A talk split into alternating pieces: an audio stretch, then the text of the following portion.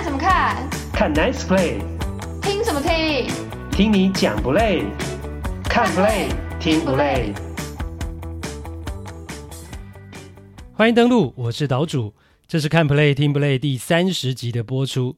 大联盟二零二二年的球季呢，在太空人以四胜两败击败了费城人，拿下世界大赛冠军之后，正式结束了进入棒球季的冬天。那接下来除了一些年度奖项的公布之外呢，重头戏就是各队的签约和补强。那今年自由球员市场上有非常多的大咖啊，先发投手的部分呢，包括了地瓜 Jacob deGrom，跳脱合约的 Justin Verlander，还有全垒打王法官 Aaron Judge。顶级的游击手 Carlos Correa、Trea Turner 等等，那这些人的身价呢？预估啊，都是平均一年三千万，甚至呢四千万美金以上。那没有比赛可以看，我相信很多的棒球迷都很难熬。但是在休季期间呢，本节目还是会为大家带来大联盟跟日本职棒呢相关的讯息，希望可以让大家解解闷。那在这边还是要拜托大家这件事情哦。如果你是透过 YT 收听本节目的话，听完之后或是听之前，请到 Podcast 的平台去按一下收听，因为那边呢才是我们节目计算点阅次数的地方。那 YT 的平台会上架，主要是做服务啊，方便一些比较习惯用 YT 的听友。那如果你本来就是透过 Podcast 收听，就没问题，不用再帮忙去别的地方再点阅一次。感谢大家的协助。第一趴，太空人拿下世界大赛冠军，七十三岁老教头 Baker 苦尽甘来，而偷暗号污名洗刷了吗？这一集呢，我们要把二零二二年的比赛呢做一个收尾哦。在上一集我们是讲到了世界大赛的第五战，那打完之后呢，太空人取得了三胜两败的听牌局面。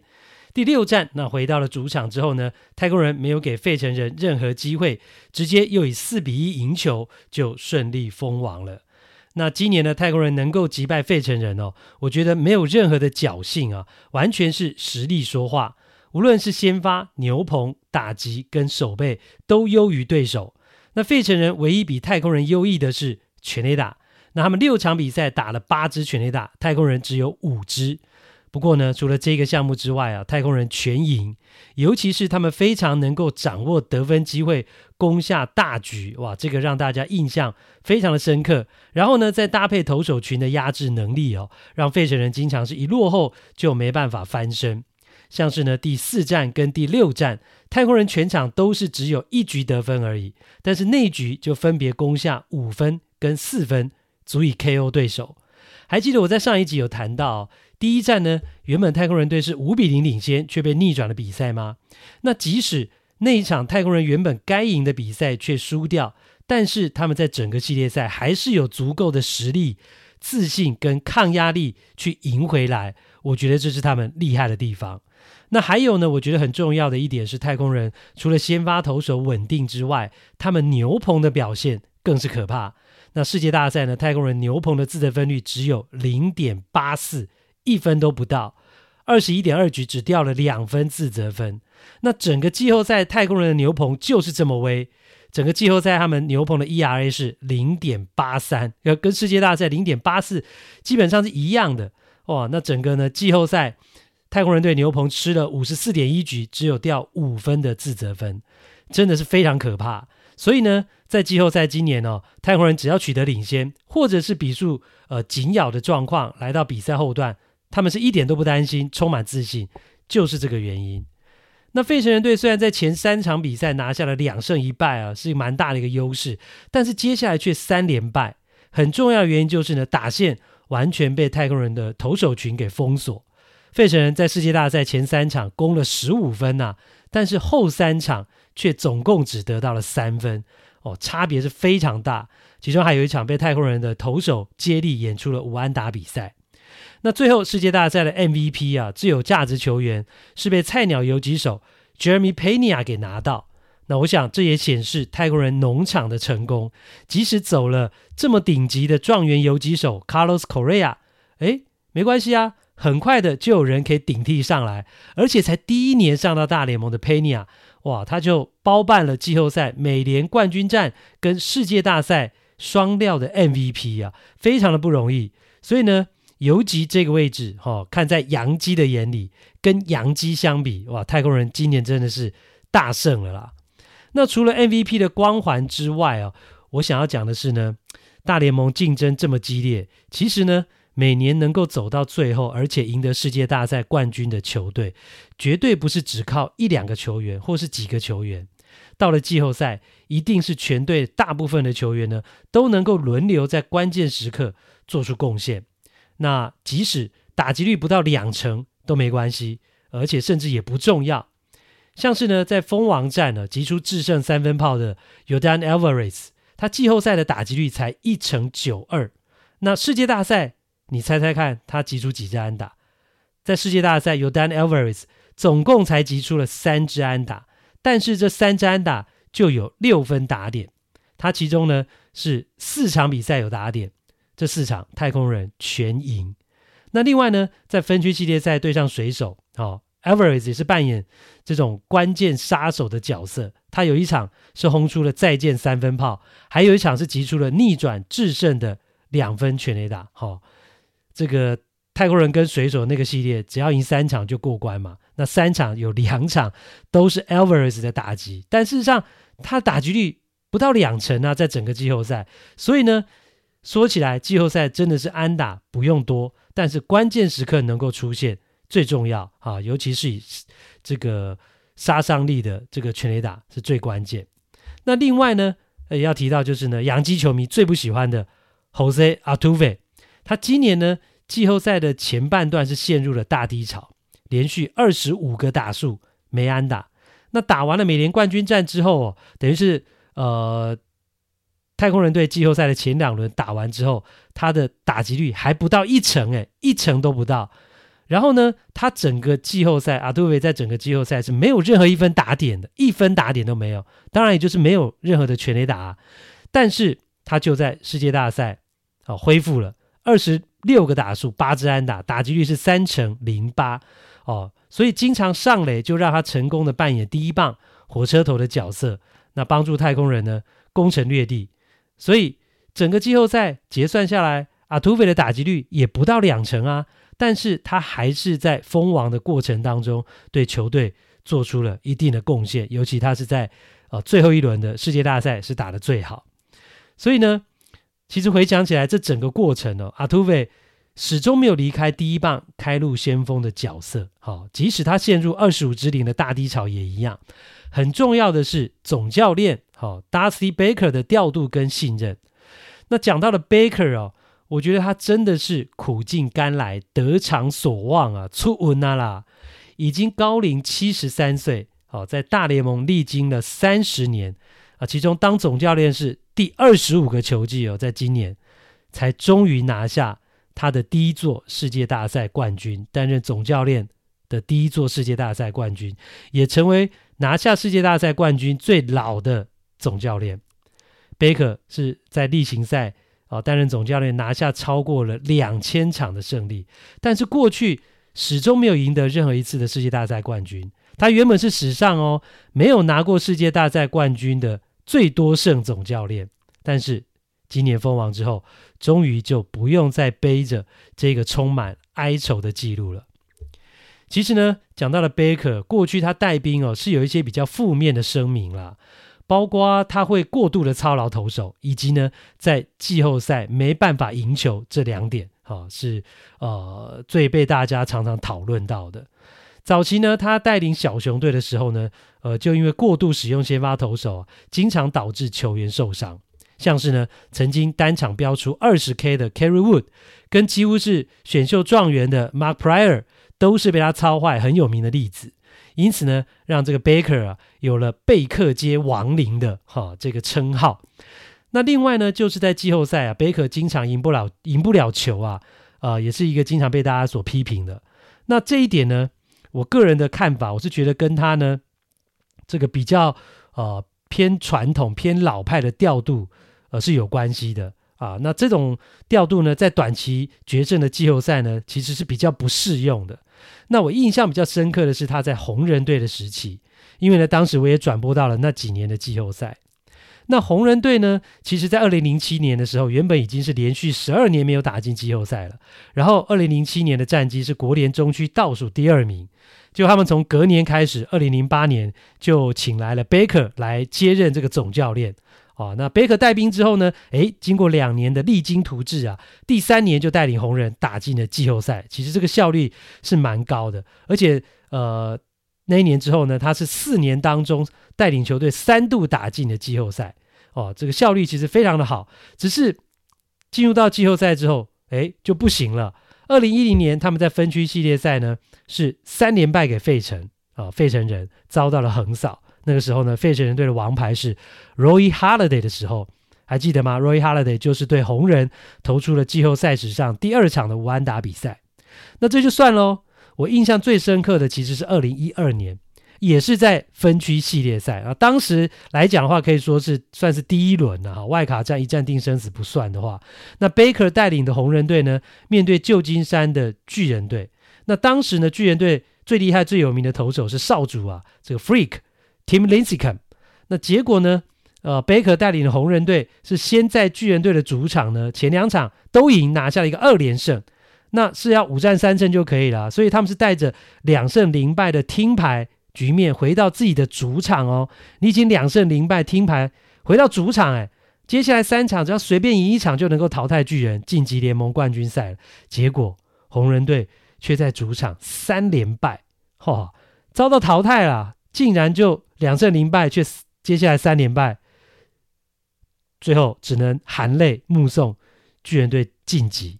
那我觉得这样的输法其实是比遭到横扫更难过、更难看哦，也让总教练呢，呃，当时贝克来讲是非常难堪，也备受质疑。所以呢，呃，贝克在二零一三年结束呢，他离开了红人队之后呢，也快要六十五岁了。我当时心里是觉得说，哎，他应该没有什么机会再回来大联盟当总教练了吧？在这样的情况之下，啊，来结束那。结果呢？诶，休息两年之后，二零一六年啊，国民队就把贝克找来哦，担任总教练。然后呢，他就立刻哦，连续两年都带领国民拿到了呃分区的冠军，然后进入到了季后赛。但是呢，这两年又都是在五战三胜的分区系列赛落败被淘汰。所以那几年呢，呃，只要贝克带队，季后赛都是一轮游，总是过不了分区系列赛，就成了他的宿命。甚至次数多了，反而好像变成了一个笑柄。那后来国民队也以呃这个只会赢这个例行赛是不够的这样的一个理由呢，换掉了贝克啊，所以让贝克也很伤心。那这个时候贝克已经六十八岁了，那很多人都觉得，那这一次离开他应该是退出江湖了吧，没有机会平反了吧？结果棒球之神仿佛是做好了安排一样。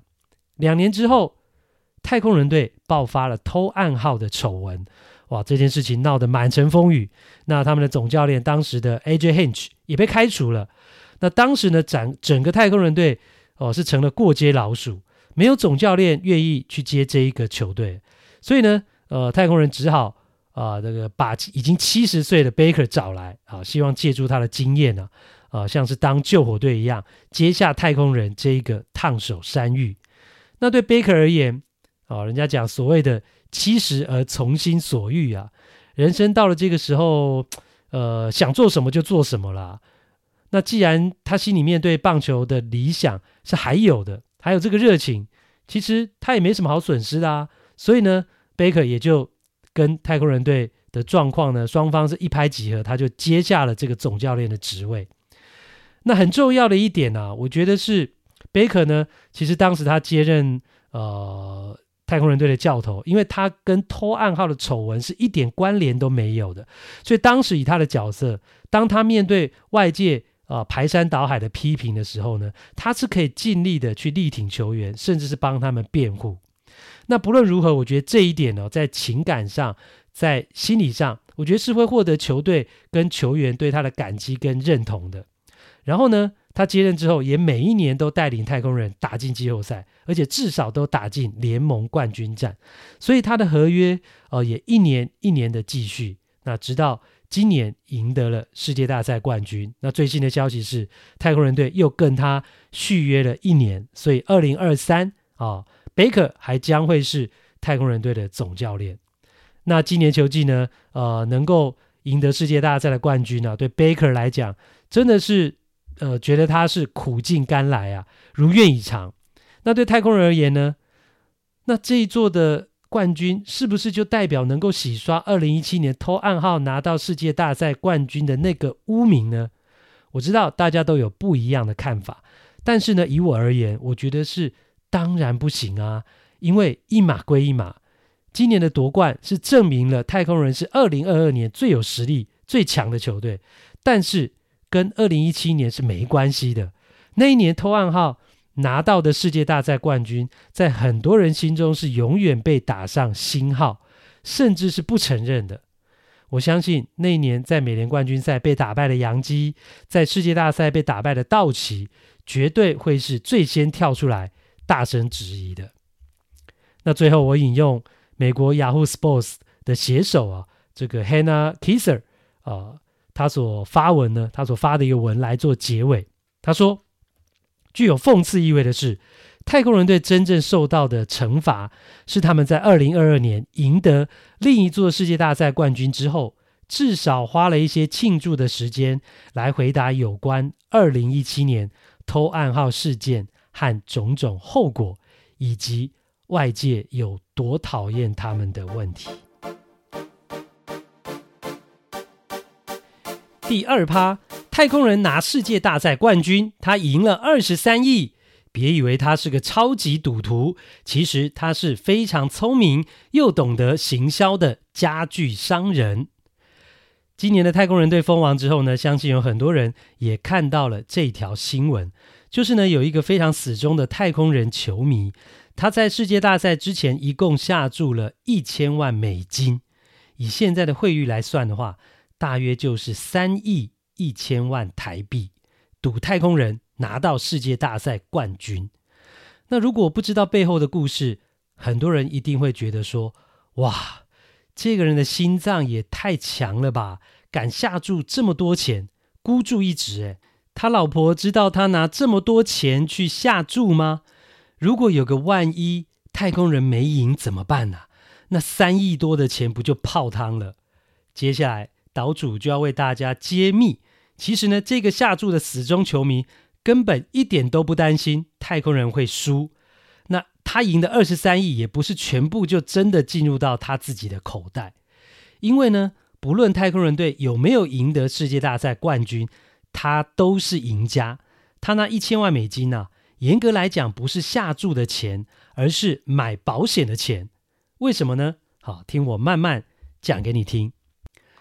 首先呢，介绍这个下注的球迷，他其实已经七十一岁了，是休斯顿一个非常有名的连锁家具店的老板，名字叫做呢 Jim McIngvale 麦金维尔。那其实他有一个更响亮的外号，叫做床垫马克。接下来我们就以床垫马克来称呼他。那至于为什么他会有这个外号，我相信大家听完故事之后呢，就能够理解了。那这个床垫马克呢，他其实从球季一开始就已经开始下注呢，太空人队会拿到世界大赛的冠军。所以呢，他不是一下子就把一千万美金全部丢下去，而是随着球季的进行，慢慢下注，慢慢下注，累积到了一千万。那为什么他要这么做呢？哦，背后其实是一个独门，而且非常成功的行销策略。床垫马克的这个连锁家具店呢，是从二零二二年的球季初开始哦，只要呢，哦，他做出一个活动，哈，就是只要跟他的家具公司买价格三千美金以上的床垫，好，也就是大概台币九万块左右的这个床垫，那买了之后呢，只要今年最后太空人队拿到世界大赛冠军。消费者就可以全额退费，退回当初呢啊买床垫的这个三千美金以上的钱，那等于就是这个床垫免费送你了。对消费者而言，哇，这就形成了一个特殊的吸引力。那你一定要买床垫呢？啊，那你跟别家买要付钱，而且这个钱是一定拿不回来的。但是呢，你跟床垫马克买，虽然也要付钱，但是呢，是有机会把全部的钱给拿回来。哇，那对消费者而言，何乐而不为呢？但是对床垫马克而言，一整年消费者跟他买床垫，他收钱是收的，当然很开心啊。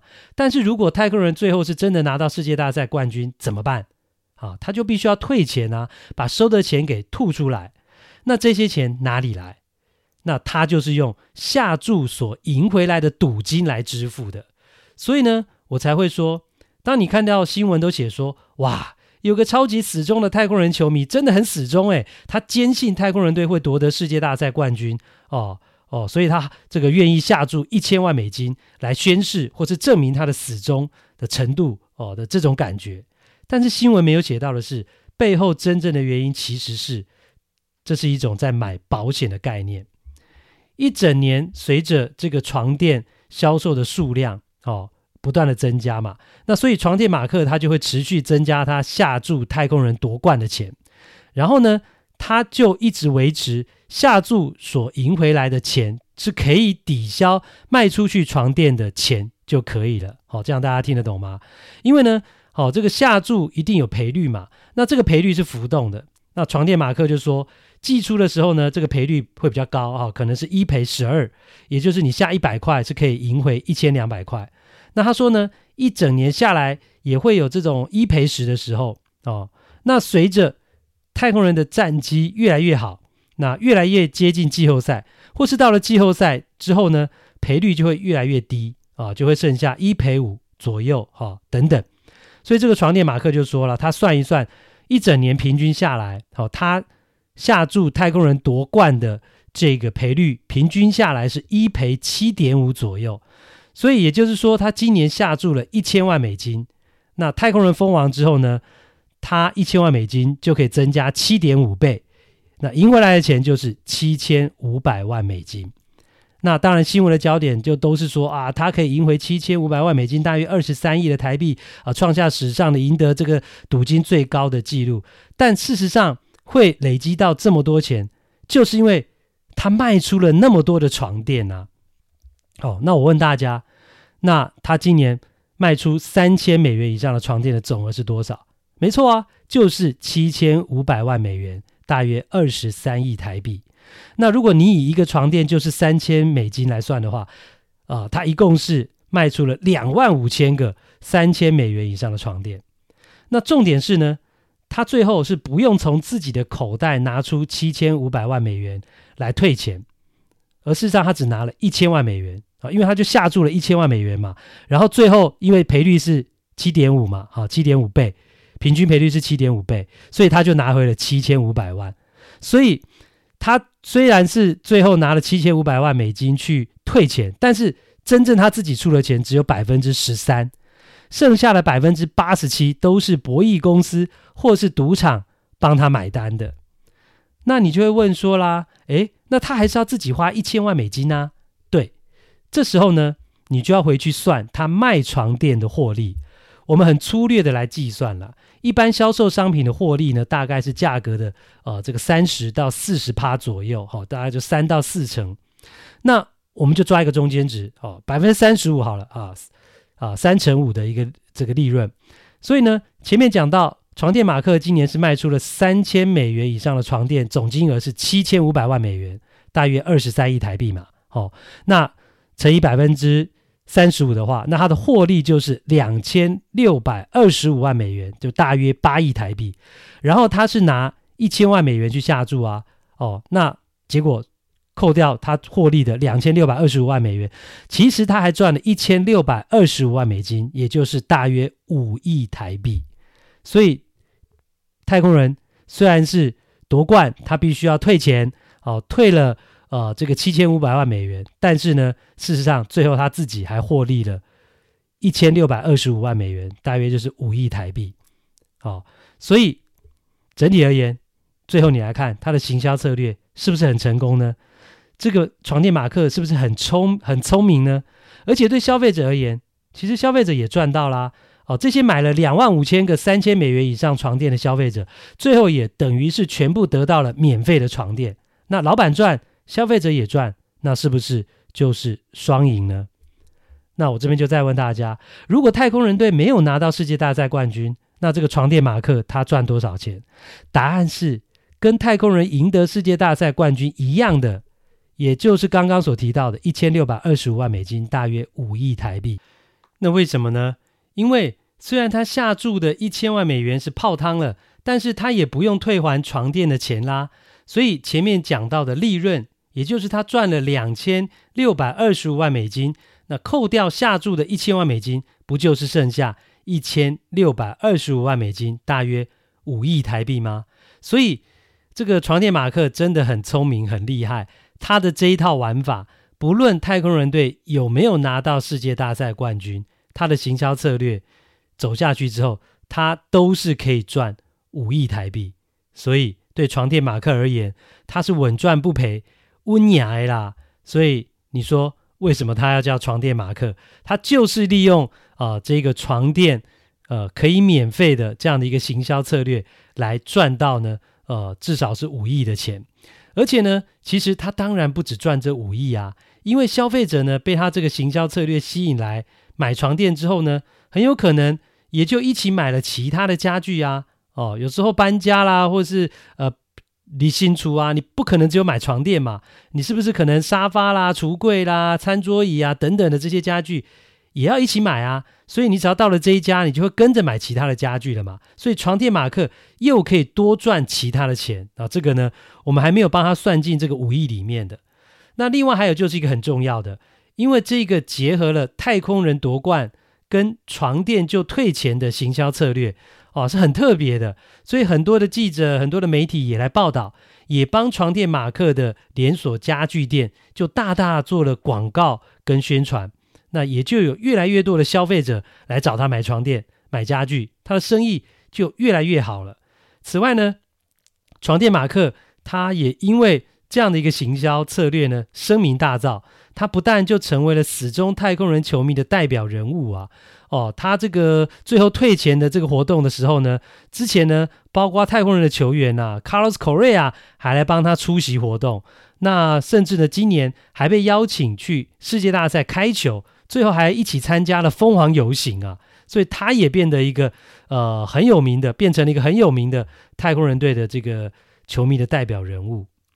那也有人问说，哇，这么成熟、这么成功的行销策略，床垫马克是第一次用吗？嗯，告诉你，当然不是啊。其实他已经是行之有年了。最早呢，他的想法是从这个美式足球 NFL 的德州内战，休斯顿德州人队第一次对上了达拉斯牛仔队的比赛开始的。因为呢，这场比赛啊，当时是全德州球迷所瞩目的。那床垫马克他经营的呃，正是呢在地的。哦，在地这种连锁家具公司，所以呢，他刚好就因为这个比赛灵机一动，就第一次推出了呃这个可以来床垫呢，有可能可以免费的这样的一个活动。他当时的推出的方式是呢，只要非常弱的德州人队能够打败实力非常强的牛仔队，那床垫就可以免费。哦，这个活动结果就非常成功，创造了三天哦，就销售了两百万美元，大约六千万台币的营业额，当时是创下了他们公司呃的营业最高纪录。那后来呢，床垫马克就把这个模式就应用到了棒球的太空人队身上。那其实呢，当时他应用的时候呢，最早的时候，太空人队根本还是个弱队。没有争夺世界大赛冠军的实力，哦，那时候太空人队甚至还是个烂队啊，还记得吗？二零一一年到二零一三年，那个时候太空人队甚至是连三年超过一百败。那所以呢，那个时候床垫马克推出的活动就是，他就赌二零一四年太空人会继续一百败，那只要二零一四年没有再继续一百败的话呢，那三千美金以上的床垫就退钱。然后呢，这几年太空人队强起来了嘛，那床垫马克就把活动呢反过来，就变成是，哎，只要太空人拿到世界大赛冠军，那床垫就退钱。所以呢，其实讲来讲去，这个模式呢都是一样的啦。而且呢，也随着他的知名度大开，生意越来越好。呃，一个数字给大家参考，在二零一七年的时候，哦，那时候呃，他大概做活动，因此是卖了这个三千多个呃床垫。那总额是一千万美金，那到了二零一九年的时候呢，是增加到了六千多个，等于翻倍了嘛，哈，总额是两千多万美金。然后到了今年，它是卖了两万五千个床垫，总额一口气暴增到了七千五百万美金，哦，大约二十三亿台币啊。前面一直提到了，所以这些年下来，你说它是不是有一个非常惊人的成长呢？哦，所以呢，呃，到了今年来看，你就会。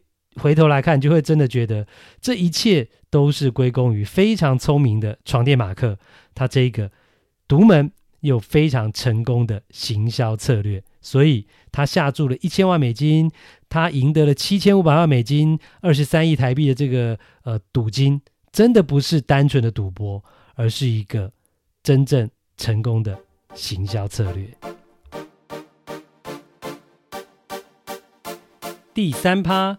洋基布总跟现金人不会走，但是法官能留吗？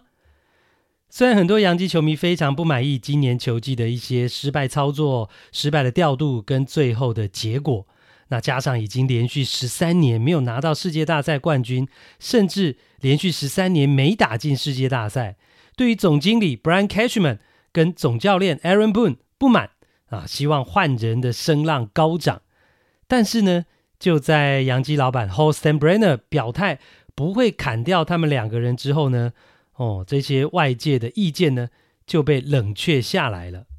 布总不会走，那看来呢，Cashman 也会留下来。Stan Brenner 说呢，他相信 Aaron Boone 是一个非常好的总教练，他不觉得要改变。那布总今年才是续约三年的第一年而已。那另外呢 Catchman 的合约虽然已经在今年的十月结束之后到期了，而且没有续约哦，但是他还是继续为洋基工作，还是继续去参加十一月的大联盟总经理会议。因为呢，洋基老板跟他有共识啊，双方要继续合作。其实呢，这也不是第一次了啦。二零一七年球季结束之后呢，Brian Catchman 也是合约到期啊，但他当时也是继续帮洋基工作，直到十二月才签下呃新的合约。呃，所以呢，呃，今年这样的情形啊，过去其实也已经发生过了。那 Cashman 是真的非常获得洋基老板的器重了，从大老板到现在的小老板，Cashman 从一九九八年哦，他三十岁的时候就开始担任洋基队的总经理了，而这一当就是二十五年，当到他现在已经五十五岁了。此外呢，也因为他当了这么久啊，我感觉 Cashman 在媒体的人脉也不错，或者是媒体也愿意帮他。或者是巴结他，怎么说呢？就在合约到期的关键时刻啊，《纽约邮报》啊，他们的记者呢，Joe Sherman 就出了一篇报道。他写说呢，诶，一旦 Cashman 离队，很快就会有球队开出报价给他了啦。意思就是说呢，你洋基不要的话，Cashman 可是很抢手的。那这篇报道呢，就引述了一个其他球队的高层人士说。啊，不具名的高层人士说，如果 Cashman 在市场上的话呢，也就是他成为自由总经理的话呢，哦，他在五分钟之内就会收到报价了啦。哦，那这个高层人士还说呢，业界对于 Cashman 的尊重啊，远高于媒体和洋基球迷。啊，这篇报道还写说，Cashman 上任之后的二十五年，洋基只有四次没有打进季后赛，这是一个很惊人的数据啊。呃，就表示其实说他做得很好了。那报道就指出呢，如果以洋基队的团队薪资，那他有这样的表现哦，大家会说应该是正常的。但是你如果去跟其他球队比哦，像是这个红袜啦、天使啦、小熊啊、费城人，他们也是经常有高额高昂团队薪资的球队，但是他们的结果呢，却没有办法像洋基这么好啊，经常却出现糟糕的结果。所以他用这样的一个比较去显示说，其实 Cashman。他担任总经理这二十五年来，其实他的成效还是相当好的啊、这是《纽约邮报》写的。那最后呢，呃，《纽约邮报》的这篇报道就写说，哎，如果你不要 Cashman，那谁可以取代他呢？因为如果你要开除一名非常成功的现任员工之前，必须要找到一位你真正认为可以做得更好的人选啊、哦。所以，呃，你看看《纽约邮报》是不是非常挺 Cashman 呢？哦，简直好话说尽了！我觉得，我觉得甚至是像 Cashman 自己发出来的这个自我推荐的新闻稿一样。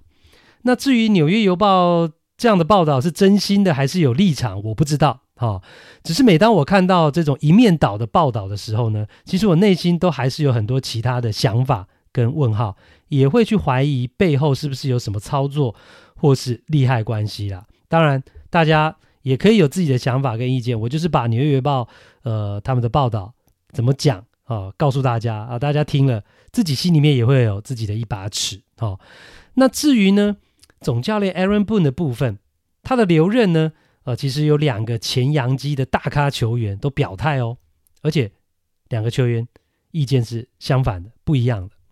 史上最伟大的终结者 Mo Mariano Rivera 是持反对意见。他说：“如果我是球队老板，不会再留下 Aaron Boone。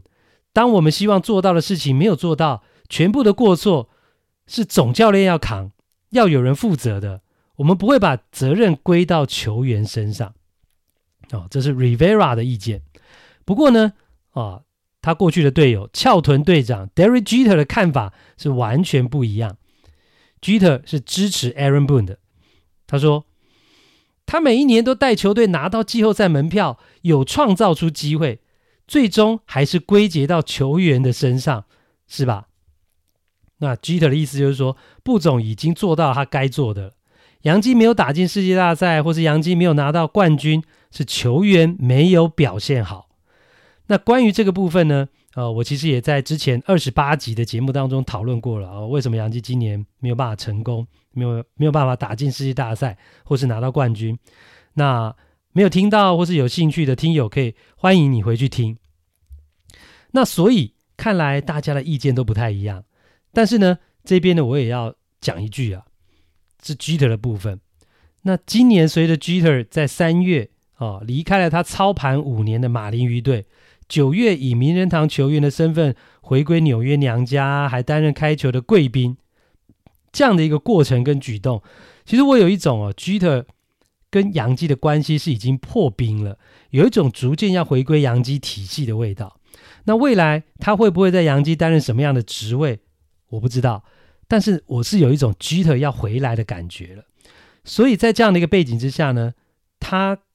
跟老板杨基老板 Holstein Brenner 的关系是友善的，因此呢，对于老板说要留下布总这样的一个想法跟决定，我觉得以 G 的现在的处在的位置，他当然是不会说出反对的意见啊。大家懂我的意思吗？我的意思是说，G 的表态支持布总留任啊，或许是跟他现在的立场是有关系的。好，那当然这是我的观察跟想法，大家也可以有自己的意见。那既然洋基决定管理阶层是继续留任，那接下来就要先看总经理 Catchman 今年冬天能够有什么样的作为。那洋基呢，季后成为自由球员的这个主力，包括哦，大家非常清楚，右外野 Aaron Judge，还有跳脱合约的一垒手 Anthony Rizzo，另外就是呢，呃，季中交易来的这个左外野手呢 Andrew Benintendi 啊，球季结束他也成为自由球员了。那另外就是先发投手呢 Jameson Taeon。还有牛棚投手 Chad Green 跟 Arodis Chapman、Miguel Castro 等人。那另外就是另外一个季中补强进来的这个老将啊，Matt Carpenter 啊，这个木匠兄啊，木匠哥，或者是他有人叫胡子哥啊。Anyway，那这当中呢，最重要的啊就是法官 Aaron Judge，洋基能不能够签回他，哇，是备受瞩目。那当然，这也是总经理 Cashman 呢，呃。会被大家批评到的一个部分，因为呢，他从春训前一直到球季结束都没有搞定法官的延长合约，最后是让他进入到了自由球员市场。不过啦，我觉得，呃，如果针对这个来批评他的话，我是觉得有点结果论以及非战之罪了。因为谁会知道法官今年会打得这么好，而且是史诗般的好的这样的一个成绩？其实，Aaron Judge 球季结束之后自己也承认。在四月份他打的不是很好的时候呢，其实他那个时候心里面心里面也曾经暗自后悔啊，哦，自己站在球场上守备的时候呢，心里就想说，哎，哎呦，为什么我没有接受季前杨基提出来那个七年啊两亿一千三百五十万美金的这个合约呢？哦，所以啊，其实呢，延长合约这种事情呢，两边呢，包括球员跟球团都是在赌啦。那只是呢，这一次是。法官赌赢了，当然啦，目前杨基还是希望能够签回法官，就看双方怎么谈哦，那另外大联盟官网呢，其实在十月底的时候也点名了另外四支呢最有可能签下法官的球队，那包括他的家乡球队，我们之前就一直提到的，呃，也很早就讲过的旧金山巨人队。那还有就是呢，当然财力很雄厚的洛杉矶道奇队。那甚至有媒体写说啊，如果呃道奇队想要争夺法官、争取法官的话呢，甚至不惜啊把原本的右外野手 Mookie Betts 把他移防去二垒哦。那是不是真的这样啊？还是作文比赛啊？那大家就自己来观察。那另外还有就是波士顿的红袜队。那至于大都会队呢，其实原本也被认为有可能去追逐法官。但是呢，后来有一个新闻的消息说呢，因为大都会的老板 Steve Cohen，他跟洋基队的老板的关系不错，那两个人并不想为了争夺法官哦伤了和气，所以基本上呢，大都会呃是不会来跟洋基抢人的，呃，主要就是因为呢，过去呃之前呢，Cohen 在收购几年前在收购这个大都会的时候呢，他是获得了洋基老板 Stan Brenner 的大力支持。啊，所以呢，其实现在 Cohen 有点要在这法官的这件事情上还人情的一个味道了。那不论如何，那法官的动向呢，绝对是今年冬天的最大焦点了。那杨基能不能够留住他，还有其他的位置怎么补强？那很多相关的讯息，未来的节目当中也会继续跟大家来讨论。